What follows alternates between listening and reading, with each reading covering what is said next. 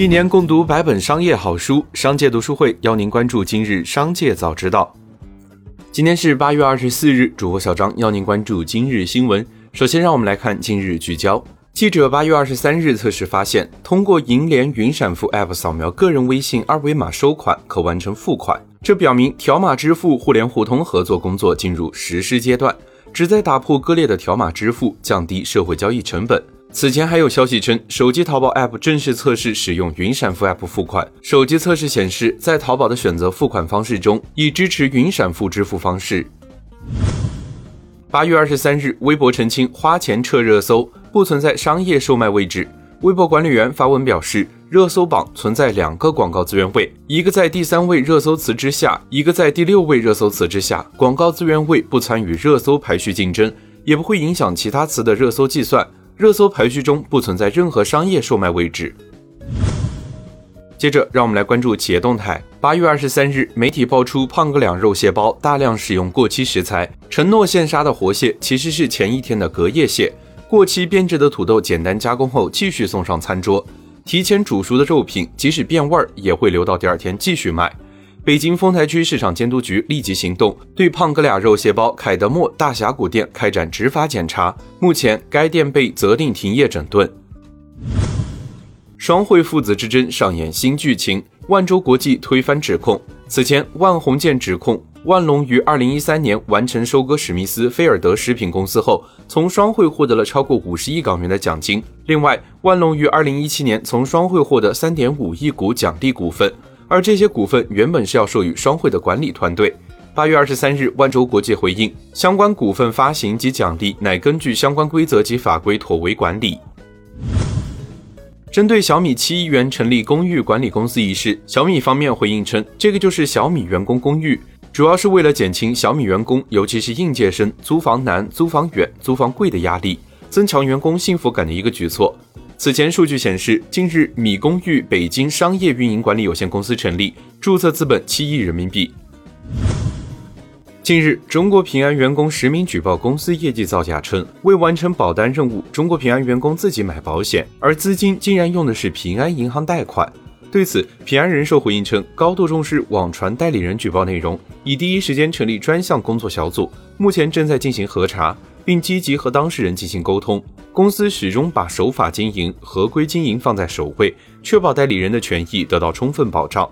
公司欢迎社会各界监督。市场监督总局二十三日召开新闻通气会，公布四月份以来，小龙坎火锅店、蜜雪冰城奶茶店、华莱士快餐店、杨国福麻辣烫店、奈雪的茶奶茶店、大润发超市爆出食品安全问题。同日，胖哥俩肉蟹包被爆出死蟹当活蟹卖。这些品牌很多都算得上是网红，却频频发生食品安全事件。八月二十三日，针对停课、跑路、退费、转课等问题，在线少儿英语金鱼小班发布公告表示，绝对不会跑路，依然在正常运营，并对用户表示歉意。之所以停止原有课程，金鱼小班称这是对原有不合规模式的停课整改。但是对于退费，金鱼小班表示，短期内难以支持如此大量的退费。且需要时间缓解资金压力，无法给出确定的退费时间。针对阿里云未经用户同意将信息泄露给第三方的报道，阿里云表示，该投诉事件因为2019年双十一前后，阿里云一名电销员工违反公司纪律，公司严禁员工向第三方泄露用户注册信息，已对该事件进行严肃处理，对人员管理上的不足进行强化改进。刀剪第一股张小泉将在八月二十四日申购。